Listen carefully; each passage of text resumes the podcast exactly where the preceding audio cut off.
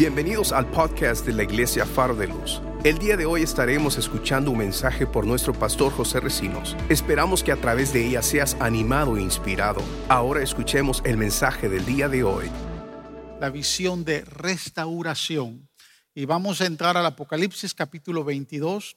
Hace tres semanas atrás hablamos en Apocalipsis capítulo 1. Pero hoy hay una, una poderosa visión aquí en el último libro de la, en el último libro de la Biblia, en el último capítulo de ese libro que es el Apocalipsis. Vamos a leer los versos del 1 al 6. Le invito ahí, yo leo de la versión nueva internacional.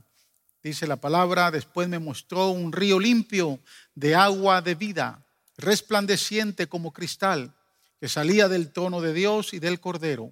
En medio de la calle de la ciudad y a uno y al otro lado del río estaba el árbol de la vida Quiero volver a leer eh, cómo empieza el verso 2. En medio de la calle de la ciudad y a uno y al otro lado del río estaba el árbol de la vida. Esto es importante. Que produce doce frutos. Ganando, perdón, dando cada mes su fruto y las hojas del árbol eran para la sanidad de las naciones. Y no habrá más maldición y el trono de Dios y del Cordero estará en ella, y sus siervos le servirán, y verán su rostro, y su nombre estará en sus frentes.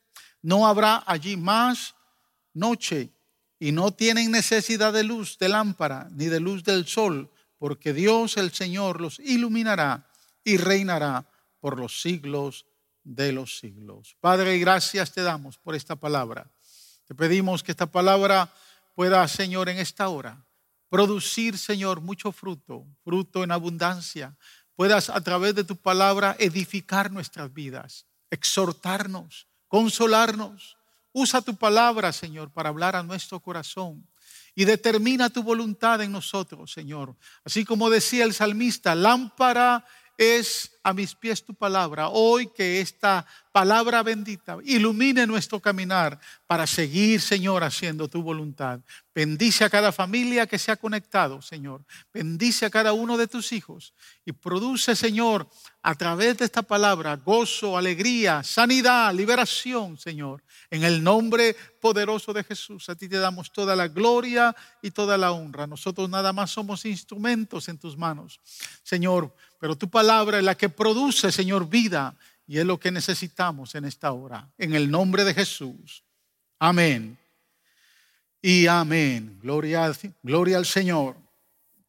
Esta visión de, de, Juan en el último capítulo del libro de Apocalipsis es una, una visión impresionante porque habla de nuestra estadía en la eternidad. Capítulo 21 eh, establece cuando eh, Juan vio la ciudad de Jerusalén, la nueva Jerusalén, que baja como una novia espléndida, dice la palabra. Y vamos a ir más adelante eh, a ver unos versos ahí del capítulo 21. Pero eh, este, esta visión que está viendo Juan es una visión de restauración porque el Señor nos está restaurando a nuestra posición original. Cuando estaba Adán y Eva en el Edén, habla del árbol de la vida, que produce doce frutos, eh, dando cada mes su fruto, dice la palabra, y sus hojas traen sanidad para todas las naciones. O sea, habla de lo que nosotros vamos a vivir en la eternidad junto al Señor, eh, recordando lo que vivió Adán y Eva en el Edén. Así que yo le invito a que usted pueda estar atento y podamos compartir eh, en, esta, en esta mañana la palabra del Señor y abra usted su corazón para recibir la palabra del Señor. Hay una poderosa bendición en esta visión. Es importante notar que cuando usted lee todo el capítulo 22 se va a encontrar con una poderosa bendición allá en el verso 14. Y quiero leer el verso 14 para que usted pueda ir entendiendo el propósito de la visión. Dice el verso 14, dichosos los que lavan sus ropas para tener derecho al árbol de la vida y para poder entrar por las puertas de la ciudad. El capítulo 21 ha hablado de la ciudad, la nueva Jerusalén. capítulo 22 eh, vuelve a hablar del árbol de la vida, así como lo dice el versículo 2. Ahora menciona que son aquellos bendecidos, bienaventurados los que lavan sus ropas para tener derecho al árbol de la vida y para poder entrar en, por las puertas de la ciudad. Yo quiero que usted observe detenidamente que esta bendición que aparece aquí en el versículo 14 tiene tres conceptos importantes eh, que tienen que ver con la visión principal que leímos de los versículos del 1 al 6 y que por, por, esa razón le, titulé a este sermón eh, visión de restauración. Lo primero que establece esta bendición en el verso 14, establece una condición muy especial. Dice, dichosos o bienaventurados aquellos que lavan sus ropas. La condición radica en haber, habernos lavado nuestras ropas con la sangre de Jesús. Ahora dice, si se cumple esa condición, entonces hay dos beneficios, hay dos beneficios muy, muy importantes. Ofrece dos beneficios muy importantes. Uno, que tendrá derecho a comer nuevamente del árbol de la vida. Y dos, que podrá entrar a la ciudad de Jerusalén, a la nueva ciudad de Jerusalén, y podrá gozarse y podrá estar ahí con el Señor por toda la eternidad. Entonces, quiero que contemplemos estos dos, estos dos beneficios que aparecen en esta, en esta visión, que son el fundamento de la prédica en esta hora, y son dos puntos los que quiero, que quiero resaltar hoy. Primero, dice la palabra, aquellos que tienen el derecho del árbol de la vida son bendecidos, dichosos los que lavan sus ropas para tener derecho del árbol de la vida. El árbol de la vida aparece siete veces en la Biblia. Aparece tres veces allá en el libro de Génesis, capítulo 2 eh, y capítulo 3, pero aparece cuatro veces en el libro de Apocalipsis. Una vez aparece en el capítulo 2, 2 versículo 7, que es una bendición para toda la iglesia, y tres veces aparece en el capítulo 22. Así que de las siete veces, tres aparecen en el Génesis y cuatro aparece en el libro de Apocalipsis. O sea, de alguna manera Dios nos está mostrando la plenitud de su bendición a través del árbol de la vida, porque por siete veces lo menciona aquí la palabra. Ahora, algo que usted sabe y que muchos eh, debemos de entender y algunos todavía eh, cuando uno les pregunta como que no saben por qué Dios no permitió que Adán y Eva siguieran comiendo del árbol de la vida cuando estaban allí en el huerto del Edén. Una razón muy fuerte por la cual ellos no pudieron seguir comiendo del árbol de la vida y simplemente dice la palabra porque no se arrepintieron de su pecado y por consecuencia ambos, Adán y Eva, fueron expulsados del huerto del Edén. Note, quiero ir a Génesis capítulo 3, versículos 22 al 24, dice la palabra. Y dijo Jehová Dios, He aquí el hombre es como uno de nosotros, sabiendo el bien y el mal. O sea, ya, ya Adán y Eva habían pecado, habían desobedecido, habían tomado, comido del fruto prohibido. Por eso es que el Señor dice, ahora el hombre es como uno de nosotros, sabiendo el bien y el mal. Ahora pues, que no alargue su mano y tome también del árbol de la vida y coma y viva para siempre. Verso 23. Y lo sacó Jehová del huerto del Edén para que labrase la tierra que, se fue, que fue eh, de que fue tomado. Echó pues fuera al hombre y puso al oriente del huerto de Edén querubines y una espada encendida que se revolvía por todos lados para guardar el camino del árbol de la vida. O sea, el hombre ya no volvió a tener acceso al árbol de la vida por consecuencia del pecado. O sea, nosotros sabemos que ni Adán ni Eva se arrepintieron. Cuando Dios los llamó a cuentas, ambos culparon. Adán culpó a Eva y Eva culpó a la serpiente. Entonces no fueron los responsablemente suficientes para poder arrepentirse y poderse volver a poner a cuentas con Dios. Por lo tanto, cuando Dios vio que no había un genuino arrepentimiento en ellos, no había una convicción de pecado en sus corazones, Dios tuvo que sacarlos del huerto del Edén. Dice la palabra que los echó fuera, dice el verso 24. Echó pues fuera al hombre.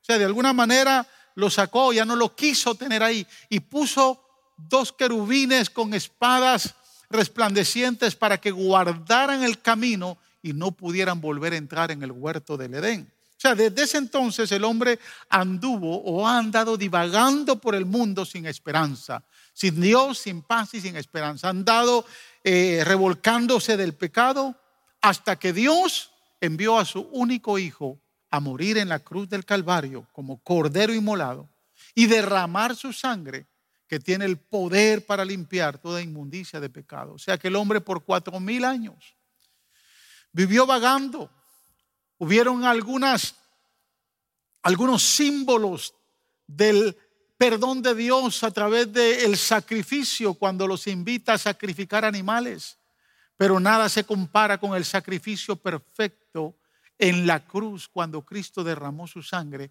y que tiene el poder para limpiar, lavar nuestra ropa, lavar nuestra inmundicia de todo pecado. Es decir, mis amados hermanos, que el hombre cuando anda perdido en el mundo y se encuentra y se da cuenta que puede tener una esperanza de poder tener comunión con Dios y de reconciliarse con Dios a través de Jesús, que es el único camino, la única verdad y la única vida, entonces el hombre empieza a tener una oportunidad y hay esperanza para aquel que ha sido redimido y ha sido lavado y comprado con la sangre del, sangre del Señor.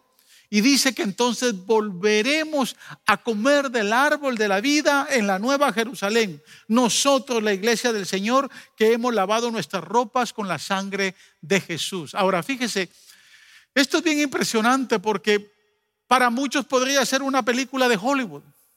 Esta visión representa algo como tal vez muy lejos, pero hoy más que nunca estamos más cerca, no solo de la venida del Señor, sino que todos estos beneficios que Dios nos está dando, un día volveremos, ya no habrá lloro, ya no habrá eh, el lamento, ya no habrá dolor, ya no habrá tristeza, estaremos con el Señor y estamos a punto de que eso se dé los acontecimientos que se están dando a nivel mundial, todo nos indica que el Señor está cerca. Hace unas semanas atrás yo le decía que hoy nos ha tocado vivir un tiempo bíblico y nos debe de llenar de gozo porque lo que nos espera a los hijos de Dios es algo glorioso, es algo grande. Pronto estaremos con nuestro Señor, estaremos caminando por las calles de esa nueva Jerusalén y estaremos comiendo del nuevamente del fruto del árbol de la vida. Yo no sé si a usted le apasiona eso, pero Dios nos da esa esperanza pero la Biblia dice que solo para aquellos que han sido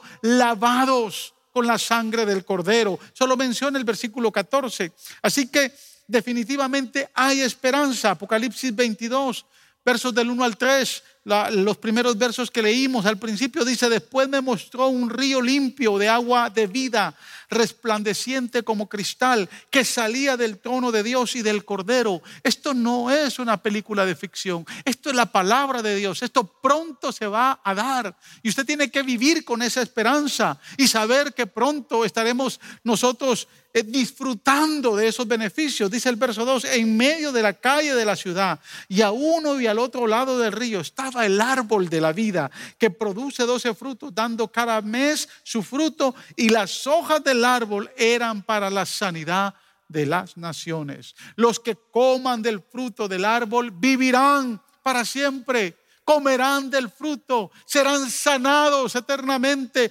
al comer del fruto y al tomar de las hojas que representan la sanidad de las naciones. Si sus ropas, amado hermano, han sido lavadas por la sangre de Jesús, entonces usted tendrá derecho a comer nuevamente del árbol de la vida. Gloria al Señor.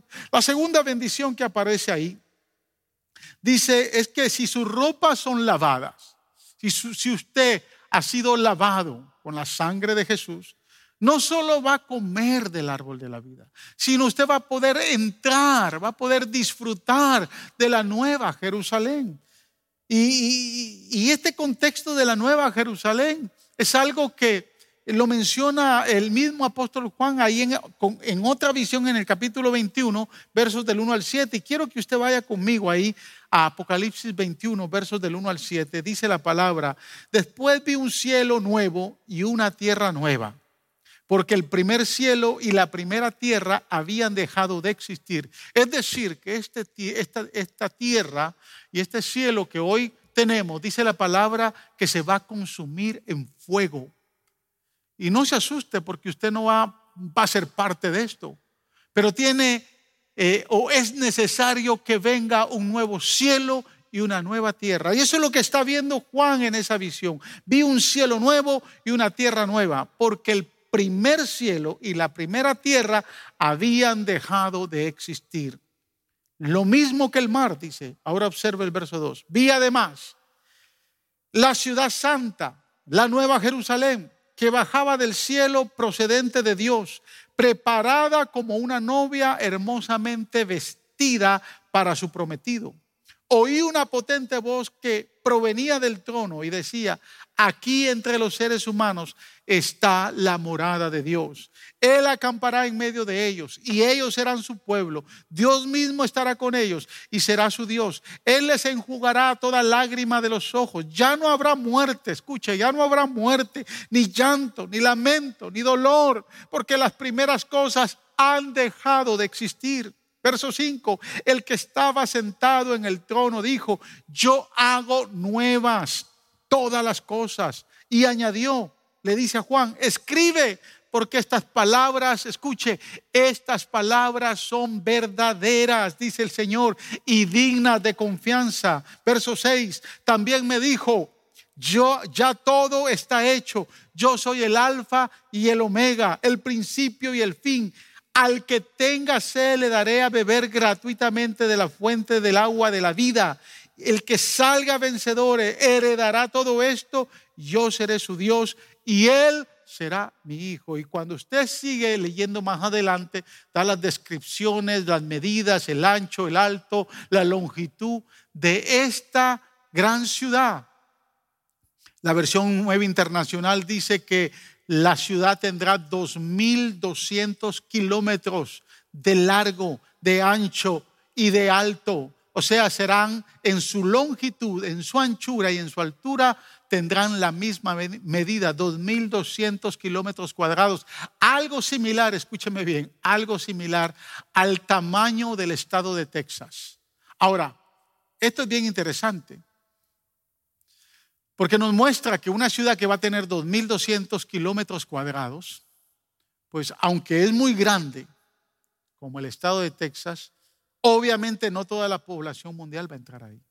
Solo los que han sido lavados y comprados con la sangre del cordero van a poder disfrutar y entrar en esa ciudad. Pero note lo que dice el verso 8, ¿verdad? Porque ahí en el verso 8 empieza a señalar algunos que no podrán entrar. Dice, pero los cobardes, los incrédulos, los abominables, los asesinos, los que cometen inmoralidades sexuales, o sea, todos los adúlteros, los fornicarios, los que andan en lujuria, los que practican artes mágicas, o sea, todos los que están en la hechicería, en la brujería, todos los que están en, en la adoración a la muerte, los idólatras y todos los mentirosos recibirán como herencia el lago de fuego y azufre. Esta es la segunda muerte. Entonces la Biblia es clara. Verso 14 menciona que hay una condición. La condición es ser lavados, lavar nuestras ropas con la sangre del cordero, para poder entonces comer del árbol de la vida y poder entrar y disfrutar de la ciudad. Pero van algunos, van a, van a haber algunos que no van a poder entrar y la lista aparece ahí. Y, realmente esto no lo digo yo, esto lo dice la palabra. Suena muy fuerte. Suena que aquellos que no van a entrar, no soy yo el que los estoy eh, poniendo a un lado, no soy yo el que los está deteniendo, es el Señor. Y esa lista es muy parecida a la que aparece allá en el, en el versículo 15 del capítulo 22 de Apocalipsis. Observe, dice, pero afuera se quedarán los perros, capítulo 22, versículo 15 de Apocalipsis. Pero afuera se quedarán los perros los que practican las artes mágicas, los que cometen inmoralidades sexuales, los asesinos, los idólatras y todos los que aman y practican la mentira. Si usted compara la lista de las que da el capítulo 21 y las que da el capítulo 22, se va a dar cuenta que es, la misma lista. O sea, de alguna razón Dios vuelve y menciona y hace claro quiénes no podrán entrar en la ciudad. Los que van a entrar son y van a comer del árbol de la vida son aquellos que fueron lavados con la sangre del cordero. Pero aquí hay una lista de los que específicamente no van a poder entrar. Y sabe, hermanos, yo le preguntaba al Señor mientras preparaba este mensaje. Este mensaje lo terminé de preparar el día miércoles que estábamos en ayuno.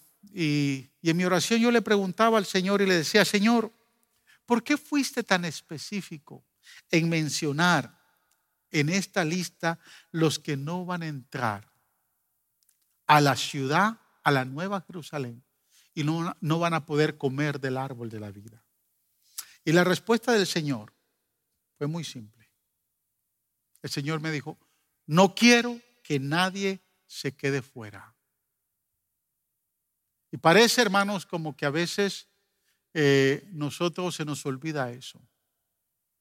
El Señor sabe que hay espacio para todos los que quieran lavar sus ropas con la sangre del cordero. Hermano, sabe, Dios está muy interesado que usted y yo entremos a disfrutar del árbol de la vida y se pueda usted pasar, pasear por la gran ciudad que es la Nueva Jerusalén la Biblia dice que Dios no quiere que nadie se pierda, sino que todos vuelvan al arrepentimiento. Por eso yo sigo insistiendo, amada iglesia, que usted y yo tenemos que orarle, clamarle al Señor, gemirle a Dios, que Dios levante en este tiempo, en esta temporada, para sellar, para ponerle un bozal a este virus y que todo se acabe, que Dios levante un gran avivamiento un gran avivamiento donde haya hambre y sed de Dios, donde haya hambre y búsqueda del Señor, donde miles y miles y miles de personas, familias completas puedan venir rendidos a los pies de Jesús, porque Dios no quiere que nadie se quede fuera.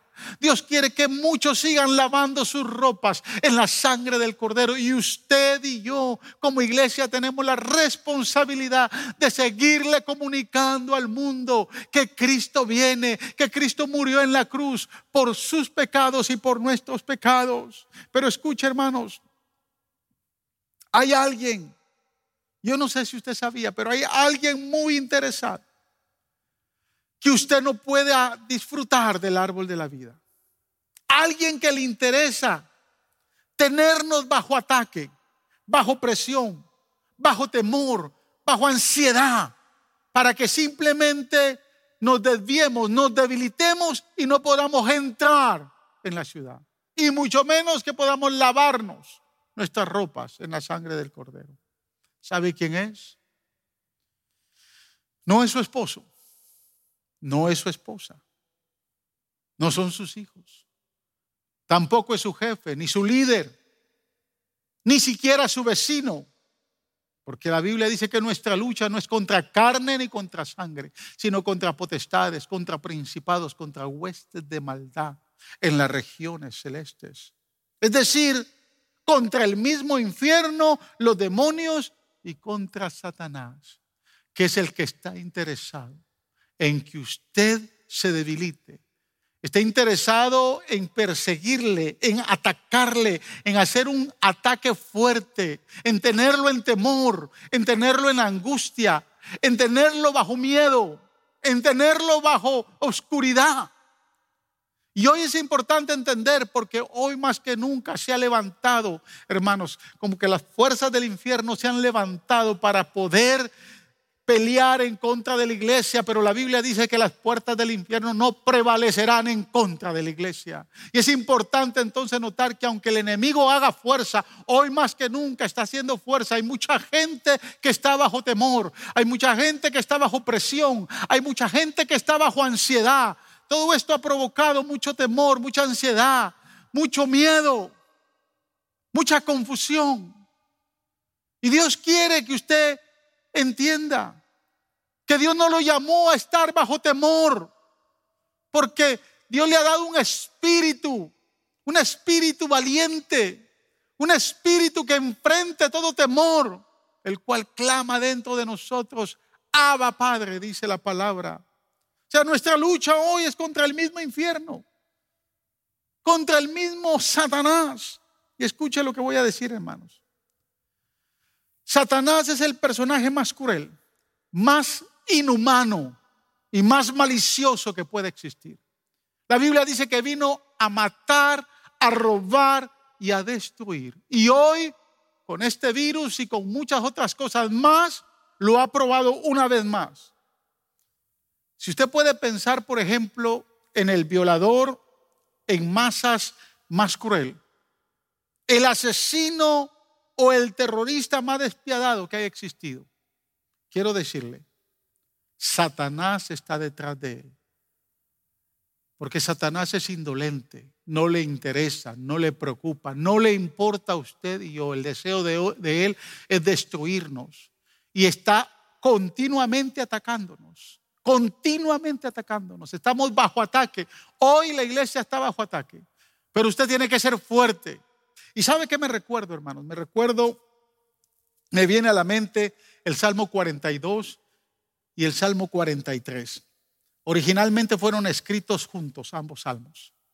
Y la Biblia dice que David los escribió cuando huía de su hijo Absalón, que se había revelado y le había arrebatado el trono, le había arrebatado el reino. O sea, David se encuentra bajo presión, bajo ataque del enemigo.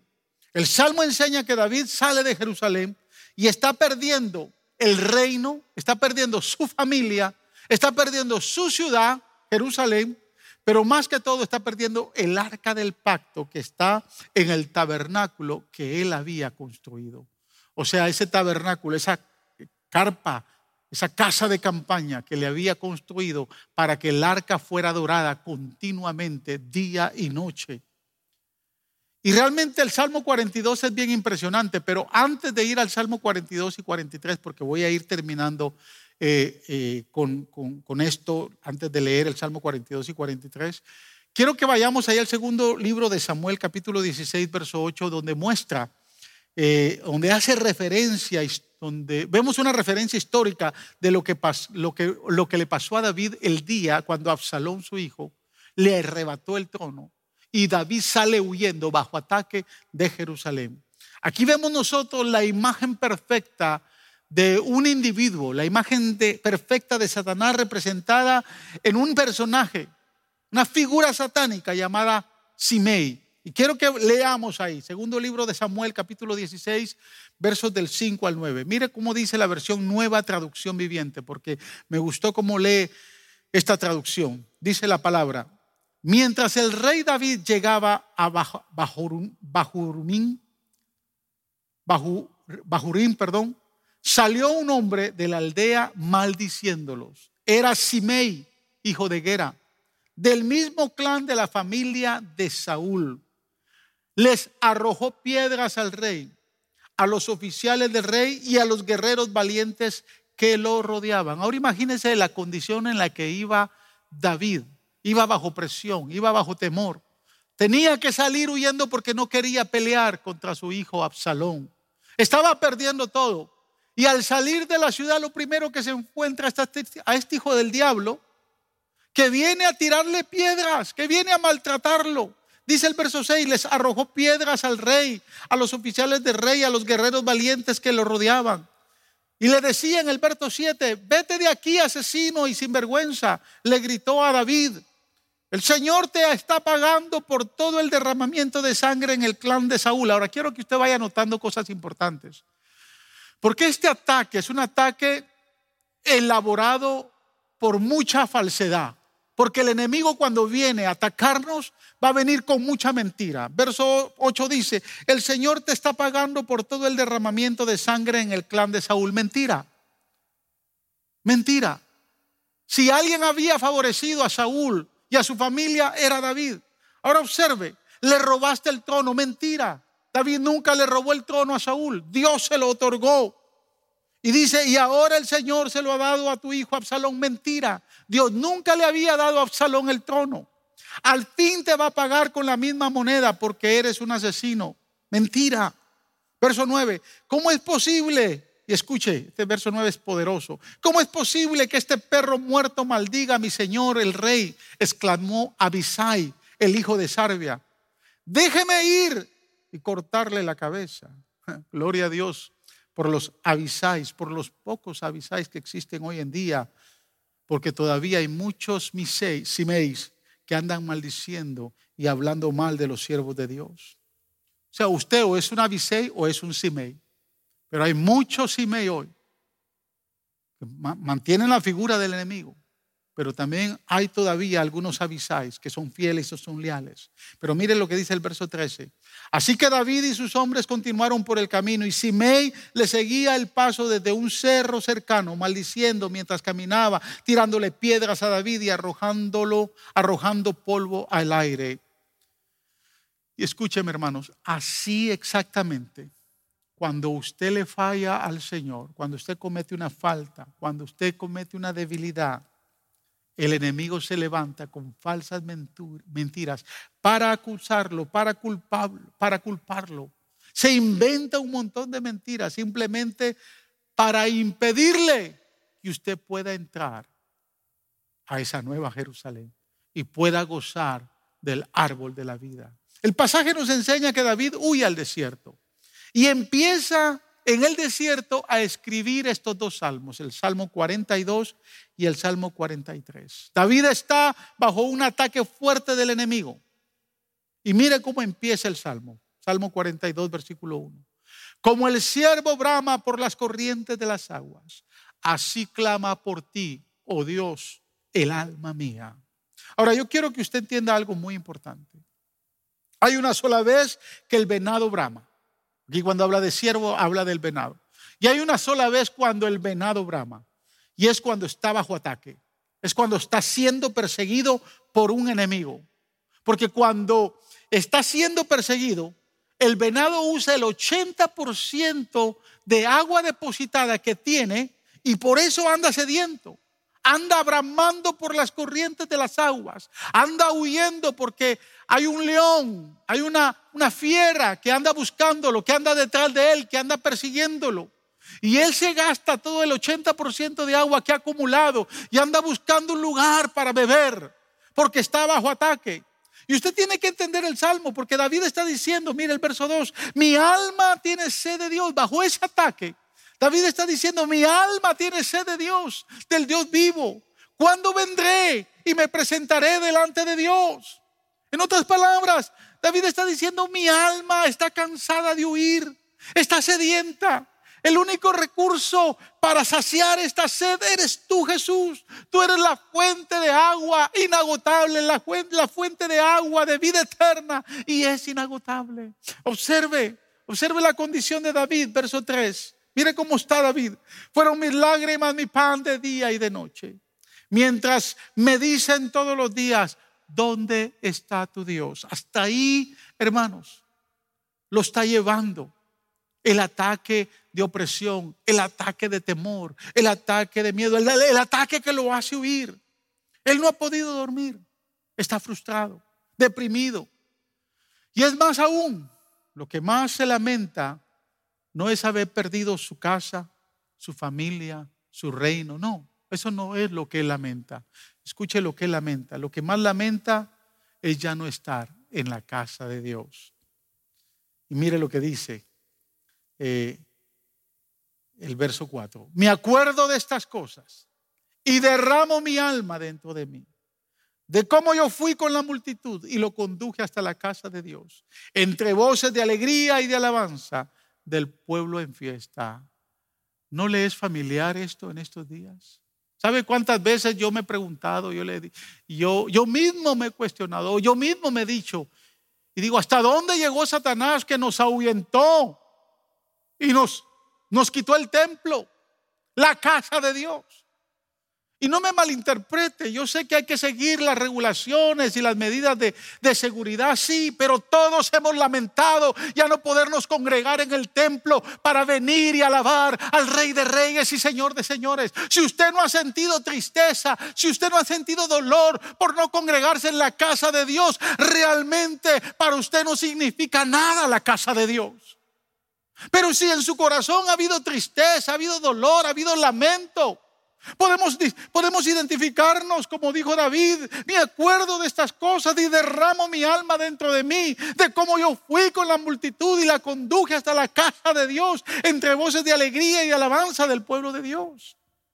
Y eso le trae mucha frustración, muy profunda. Miren lo que dice el verso 5. ¿Por qué te abates, oh alma mía, y te turbas dentro de mí? Es una pregunta que se hace a sí mismo. Tal vez usted se la ha hecho. Tal vez usted mismo se ha cuestionado. ¿Por qué estás triste en esta situación? ¿Por qué te turbas, oh alma mía? Y mire lo que dice al final del verso 5. Espera en Dios. Aleluya. Espera en Dios. Porque aún he de alabarte. Él mismo le está diciendo a su alma, espera en Dios. Porque aún he de alabarte. Salvación mía y Dios mío. Yo quiero que usted entienda este verso. Cuando David dice, ¿por qué te abates, oh alma mía, y te turbas dentro de mí? Hay una lucha interna. Hay una lucha dentro de sí. Una lucha entre el espíritu y el alma. Y esta condición es muy, muy peligrosa porque es cuando estamos bajo el ataque del enemigo. Especialmente cuando hay mucho temor, cuando hay mucho miedo. Ahora recuerde que el enemigo lo que quiere es destruirnos. Hoy más que nunca el enemigo no quiere que usted y yo entremos a la nueva Jerusalén. Que no podemos, que no podamos disfrutar del árbol de la vida. Y él viene con toda su fuerza. El Evangelio según San Juan dice que el propósito de él es robar, matar y destruir. Ahora escuche bien lo que le voy a decir. En esta temporada de crisis del famoso COVID-19, el enemigo ha estado atacando muy fuerte. Yo he escuchado testimonios de muchas personas, aún de consiervos, amigos en el ministerio, que cuando empezaron a sentir algunos síntomas, se asustaron. Cualquiera se va a asustar. Tal vez a usted le ha pasado. Empezó a sentir algún síntoma. Tos, dolor de cabeza, fiebre, dolor de cuerpo. Y lo primero que usted piensa es que tiene el virus y se va a morir. Y yo he conocido amigos pastores que han dado testimonio de cómo se sintieron. Tal vez algunos dieron positivo y gracias a Dios Dios los restauró. Pero cualquiera se va a paniquear, cualquiera se va a asustar. Cualquiera, hermanos. Pero el que nos podamos asustar y tengamos temor es una cosa, pero el que podamos empezarnos a relacionar con ese temor es otra cosa. Cuando estamos bajo ataque, con mucho temor, con mucha angustia y mucha turbación, el ataque es mortal. Y la única manera de ganar en medio de este ataque es mientras vivamos aquí en la tierra, es que nosotros podamos refugiarnos en el Señor y entrar en la presencia del Señor. Y tomar la actitud del salmista. Escuche, mi alma tiene sed del Dios vivo. La única manera va a ser que usted se refugie en la presencia del Señor. Quiero recordarle que David está huyendo de Jerusalén. Está perdiendo su casa, su reino. Está perdiendo la iglesia, la casa del Señor. Este es el hombre precursor de la alabanza en Israel. Este es el hombre que desde muchacho tocaba el arpa. Y dice la Biblia que hasta los demonios salían de la vida del rey Saúl cuando él tocaba el arpa. Este es el salmista de Israel. Este es el verdadero adorador. Y al salir de Jerusalén, yo me puedo imaginar a David. Va huyendo. Va con sus guerreros. No quiere pelear contra su hijo. El hijo ya ha estado en Hebrón, se ha apoderado de Hebrón y viene a Jerusalén a conquistar. Escúcheme, David va con muchas emociones encontradas, va con mucho temor. Yo me puedo imaginar a David diciendo, por favor, no se vayan a olvidar de mi arpa. No se vayan a olvidar del instrumento que me hace cantar, me hace adorar al único rey verdadero, porque en estas circunstancias lo único que yo puedo hacer es adorarle a Él, acercarme a Él, postrarme a su presencia y glorificar su nombre. En ese momento de ataque, yo necesito mi arpa. Y su arpa, hermano su arpa. Es la habilidad y la capacidad que usted tiene de poder adorar al, verdadero Señor. Mire, en medio de tantos ataques de temor que hemos vivido últimamente, todos necesitamos sacar nuestra arpa y adorarlo a Él, exaltarle a Él, glorificarle a Él. Para terminar, recuerdo uno de los ataques más fuertes que he tenido de parte del enemigo. Fue la noche de febrero, del 20 de febrero del año 2007. Creo que en cierta ocasión testifiqué esto, pero quiero testificarlo nuevamente. Posiblemente muchos que ahora nos ven a través de YouTube y de Facebook no, no lo han escuchado. Esa noche del 20 de febrero del 2007 eh, fue una noche muy triste, muy dolorosa y de mucho temor. La historia es larga y el problema es muy, muy intenso. Creo que ese ataque y la enfermedad de mi esposa cuando la diagnosticaron con cáncer han sido dos ataques muy criminales de parte del enemigo para podernos destruir, para eh, aniquilarnos. Eh, para destruirnos totalmente. Pero recuerdo que esa noche, hermanos, después de lo que pasó, yo no voy a entrar en el problema, pero fue un problema muy serio. Y después de que pasó el problema, yo me subí al ático del el templo que teníamos allá en Nueva York. Era un lugar muy pequeño y yo dormía en ese lugar cuando me iba a, iba a visitar la iglesia allá en Nueva York. Y cuando subí, en la noche estaba muy fría. Tenía mucho temor. Eran como las 11 de la noche. Y lo que hice fue arrodillarme. Escuche, y empecé a reclamarle a Dios. Le empecé a decir, Señor, ¿por qué tengo que pasar todo esto? Le pregunté por qué yo tenía que pasar, qué mal había hecho para pasar por todo lo que estaba pasando. Si solo lo que había hecho era pastorear 16 años esa iglesia con entrega, con amor y ahora estaba pasando lo que estaba pasando. Y estaba reclamándole y reclamándole al Señor. Y me recuerdo que el Señor en un momento dado me paró en seco. Y me dijo estas palabras. Yo sentí estas palabras en mi corazón y me dijo, a mi presencia no se entra con reclamos. A mi presencia se entra para adorarme. Se entra con alabanzas. Y con lágrimas, hermanos, en mis ojos, yo le pedí perdón al Señor. Y empecé a adorarlo. Empecé a adorarlo, a adorarlo. Yo no sé cuánto tiempo pasó. No sé cuántas horas pasaron. Pero esa noche yo no dormí. Y en un momento en la madrugada, después de haberle adorado, de haber llorado y de, de haberse me secado las lágrimas, siento un susurro en mi oído. Un susurro, una voz que me pregunta, ¿qué me querías pedir? Y yo le dije, Señor, no me recuerdo. Y él me dijo, pero yo sí me recuerdo. Yo sí tengo presente y sentía en mi corazón que me dijo, tu problema está resuelto. No fue a ti que te desecharon, fue a mí, me dijo el Señor. Y ahora ya no es tu problema, ahora es mi problema. Descansa, porque todo está bajo control. Qué bendición, hermano que podemos refugiarnos en la presencia del Señor.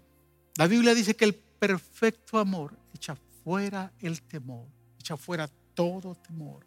Asegurémonos, hermanos, que en cada ataque del enemigo, que el enemigo quiera traer para impedirle a entrar por las puertas de la Nueva Jerusalén, para impedirle que vuelva a gozar del árbol de la vida. Recuérdese que usted pueda acercarse a la presencia del Señor. No seamos parte de esa lista negra de aquellos que no van a entrar. Seamos parte de aquellos que vamos a disfrutar las bendiciones del Señor.